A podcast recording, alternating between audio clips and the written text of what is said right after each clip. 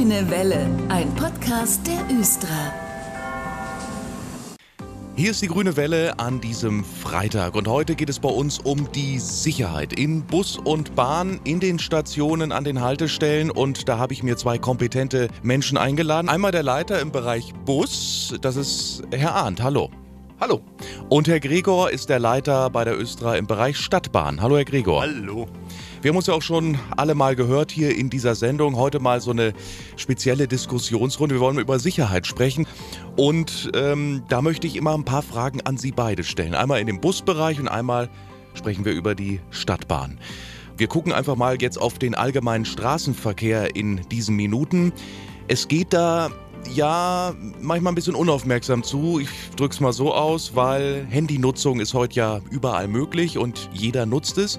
Kopfhörer ist auch manchmal so eine Sache. Herr Gregor, im Bereich Stadtbahn, wie sieht es da eigentlich aus? Sind die Leute aufmerksam, abgelenkt? Auch die sind inzwischen sehr stark abgelenkt. Es gibt diese wunderbaren modernen Kopfhörer, die ja auch äh, Umgebungsgeräusche dämpfen. Das heißt, selbst wenn man die anbimmelt, erschreckt das alle, die keine Kopfhörer tragen, aber der Rest merkt nichts.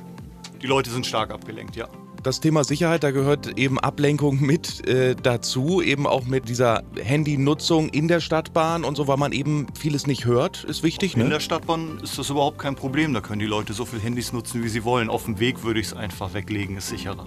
Wenn die Bahn kommt, ne, beim, beim Bus ist es ja ähnlich, Herr Arndt, oder? Ja, vor allen Dingen im Haltestellenbereich. Ne? Der Bus fährt ein. Ähm, das ist für den, Fahrer, für die Fahrerin ganz wichtig, dass man Augenkontakt hat. Und wenn man keinen Augenkontakt zum Kunden hat, weiß man eben nicht, was der Kunde tut. Und dann kann er plötzlich mal einen Schritt nach vorne machen und dann ist es zu spät gilt ja auch für die Haltestellen, wo man dann steht, vielleicht mit Kopfhörern im Ohr und so, bekommt dann die Bahn den Bus nicht mit. Herr Arndt, es sind aber ja nicht nur ähm, Fahrgäste, die da eventuell irgendwie abgelenkt sind und da auf die Fahrbahn rennen, wenn der Bus kommt. Da sind ja auch noch andere Hindernisse sicherlich, ne? Ja, ab und zu haben wir natürlich auch mit Falschparkern zu tun, die äh, in dem Haltestellenbereich stehen, äh, wo wir natürlich dann nicht unsere Kunden entsprechend äh, aufnehmen können oder aus dem Bus rauslassen können. das birgt natürlich immer eine Gefahr. Wenn da jetzt ein Bus steht, es geht ja auch andere Seite mal betrachtet, der Autofahrer und so weiter, ähm, der muss ja mit dem Bus klarkommen auf der Straße. Es ist mal so die Situation, da steht ein Bus, äh, darf ich da jetzt eigentlich dran vorbeifahren? Wie sieht es da in puncto Sicherheit aus, wenn die Fahrgäste aussteigen? Mal so eine Frage an Sie.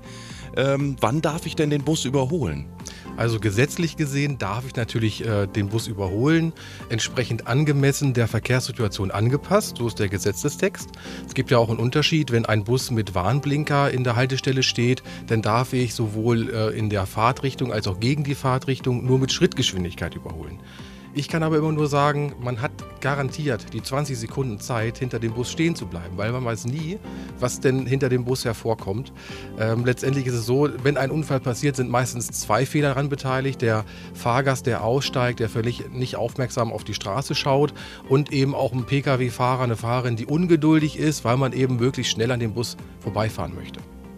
Also wenn dann mit Kriechtempo und mit viel Abstand dann. Ja, mhm. genau. Oder am besten gar nicht. Man wartet noch mal die 20 Sekunden, länger dauert so ein Fahrgastwechsel nicht. Und in der Stadt, da trifft man sich sowieso an der nächsten Ampel wieder. Stimmt. So genau. ist es. Wenn jetzt der ähm, Busfahrer plötzlich in so eine Situation gerät, einer rennt auf die Schienen oder auf die Straße, wie schnell kann eigentlich ein Bus auf solche spontanen Hindernisse reagieren? Ja, ein Bus kann sicherlich schneller reagieren als eine Stadtbahn, weil ich einen Gummireifen habe, der ähm, auf einer Straße äh, sich befindet und von daher ist die, die Haftreibung da wesentlich höher als bei der Stadtbahn. Trotzdem ist es so, wenn der Bus jetzt mal zum Stehen kommt, gibt es einen riesen Ruck im Bus und das heißt, die Fahrgäste im Bus sind natürlich noch mehr gefährdet. Ja? Und, und von daher gibt es da auch manchmal Fahrgaststürze ähm, und von daher kann man immer nur daran appellieren, dass man tatsächlich aufpasst und auf gegenseitige Rücksichtnahme plädiert. Bei der Bahn ist es ein bisschen anders. Ähm, da bremst der Fahrer dann, der Stadtbahnfahrer, aber es passiert nicht sofort was, ne, Herr Gregor? Ja, genau. Es passiert zwar schon sofort was, aber nicht so stark, weil Stahl auf Stahl natürlich nicht so gut wirkt. Ändert aber nichts daran, dass auch wir in solchen Gefahrensituationen äh, oft die Verletzten dann hinten in der Bahn haben, äh, weil auch dort der Ruck ziemlich gewaltig ist. Es sind ja auch Fahrzeuge im Einsatz bei der Östra, Busse und Stadtbahnen, die sind sicher und haben auch schon neue Systeme an Bord. Ich äh, denke da an Fahrerassistenzsysteme, Notbremse und so weiter. Sprechstellen sind eingebaut, also die Verbindung zwischen Fahrgast und Fahrer ist immer da. Beim Bus zum Beispiel, Herr Arndt, wie ist das da? Was kommt da für, ich sag mal, Hightech heute? zum Einsatz? Ja, beim Bus äh, ist es erstmal so, da brauchen wir keine Sprechstellen, sondern der Busfahrer, die Busfahrerin ist natürlich direkt mit dem Fahrgast im Kontakt. Mhm. Also prinzipiell ist es so, so ein Bus ist ein Standard-Industrieprodukt. Wir ähm, halten das in Stand. Alle drei Monate gibt es eine Sicherheitsprüfung. Und da wird dann eben auch alles überprüft. Genau. Das Zusammenspiel zwischen Mensch und Maschine ist sicherlich auch ganz wichtig, also zwischen Busfahrerin und Busfahrer und dem Fahrzeug. Das Zusammenspiel ist wichtig, das sagen wir auch unseren Fahrer und Fahrerinnen immer. Es gibt den Paragraph 1 aus der StVO, da wird zur gegenseitigen Rücksichtnahme aufgerufen mhm. und genau das muss auch sein, weil ansonsten können eben schwere Unfälle passieren. Wie sicher sind denn so die Östra-Fahrzeuge, sag ich mal, auf der Schiene, Herr Gregor? Da haben wir wahrscheinlich eine Sprechstelle. Richtig, bei den Stadtbahnen gibt es eine Sprechstelle. Das heißt, da kann man über Knopfdruck den Fahrer ansprechen. Ansonsten erfüllen auch wir alle Vorgaben, was Bremsfähigkeit angeht, was Unfallresistenz angeht. Was mache ich denn jetzt? Thema Sicherheit und Thema Notfall. Wenn jetzt ein Notfall passiert in der Stadtbahn, wie gehe ich da vor? Das hängt ganz arg von den Umständen ab und von der Qualität des Notfalls. Da muss man unterscheiden, passiert das irgendwie beim Ein- und Aussteigen oder ist das während der Fahrt? Beim Ein- und Aussteigen hemmungslos zur Notbremse greifen, dafür sind diese Hebel da. Wenn die Bahn steht und man zieht an dem Hebel, fährt sie auch nicht mehr los. Mhm. Das heißt, wenn man irgendwie sieht, da ist einer runtergefallen, da hat sich einer eingeklemmt, lieber einmal zu viel als einmal zu wenig. Wenn ich irgendwas sehe, was mir komisch vorkommt, lieber einmal zu oft. Wenn ich mich getäuscht habe, wird einem keiner böse sein. Und die Notbremse, wenn ich die während der Fahrt benutze, Während der Fahrt gilt genau das Gleiche. Wenn ich der festen Überzeugung bin, hier ist eine Situation, die ist irgendwie gefährlich, hier passt was nicht, auch dann zugreifen, ziehen. Die Bahn bleibt in dem Fall nicht sofort von alleine stehen, denn ähm, stellen wir uns einfach mal vor, es ist irgendwie im Tunnel einem Fahrgast was zugestoßen, der fühlt sich gerade nicht wohl will ich ja nicht, dass die Bahn im Tunnel stehen bleibt, sondern an der nächsten Haltestelle. Im Bus, Herr Arndt, da gibt es keine Notbremse, aber man kann ja zum Fahrer gehen und in puncto Sicherheit kann man den auch in jeder Zeit dann ansprechen während der Fahrt oder sagen, hier ist was los im Bus und und und? Ja, genau. Wenn eine Gefahrensituation vorliegt oder es ist, kommt mir irgendwas komisch vor, geht man zum Busfahrer, zur Busfahrerin oder schreit einfach mal durch den Bus, weil die Busse sind manchmal auch ganz schön voll, dann kann man nicht zum Fahrer, zur mhm. Fahrerin mhm. nach vorne gehen. Mhm. Und in der Regel ist es so, dass der, der Fahrer dann auch die Fahrerin reagiert und ähm, über die Leitstelle entsprechend Hilfe anfordert. Die Leitstelle, die ist 24 äh, Stunden am Tag, sieben Tage in der Woche besetzt. Von daher wird dann sofort äh, Hilfestellung geleistet. Und da sind wir wieder beim Thema, was kann ich denn tun? Denn es denn das Thema Sicherheit umfasst ja auch das Fahrgastverhalten. Ich als Fahrgast äh, sollte ja auch gucken, dass alles läuft und vor allem richtig. Das ist, betrifft vor allem das Ein- und Aussteigen, Herr Arndt, oder? Ja, das Ein- und Aussteigen ist äh, ganz wichtig. Äh, zumal, wenn ich aus dem Bus aussteige, ein Pkw-Fahrer, der hinter dem Bus hält, der kann nicht durch den Bus gucken. Also von daher plädiere ich immer dafür, bitte warten, bis der Bus weggefahren ist, niemals vor oder hinter dem Bus die Straße überqueren, weil ansonsten kann es eben zu Unfällen kommen und ähm, dann ärgert man sich, dass man die 20 Sekunden nicht gewartet hat. Bei der Stadtbahn ähnliches Verhalten, Herr Gregor, ne? Genau das gleiche. Warten, bis die Bahn weg ist, gucken, ne? wenn Ampeln grün zeigen, kann man gehen und rot heißt stehen. Das kriegen wir in der Grundschule schon beigebracht. Ein weiterer Punkt, auf den man sicherlich unbedingt achten sollte beim Ein- und Aussteigen, auf den Weg gucken, Handy weglegen. Äh, wenn man die Kopfhörer schon nicht abnimmt, dann sich zumindest bewusst machen, da sind andere Menschen, erst aussteigen lassen. So die ganz klassischen Dinge auf den Weg achten, damit man sich nicht vertritt. Gibt es eigentlich auch während der Fahrt was zu beachten, jetzt von Fahrgastseite, also von, von meiner Seite aus, wenn ich da jetzt sitze, zum Beispiel im Bus, Herr Arndt? Ja, prinzipiell ist auch immer da das Thema gegenseitige Rücksichtnahme und natürlich ein äh, sicherer Sitz und ein sicherer Halt. Das heißt, ich bewege mich ja im Straßenverkehr mit dem Bus, da kann immer was passieren und wenn ich im Bus stehe, sollte ich mich auch vernünftig festhalten.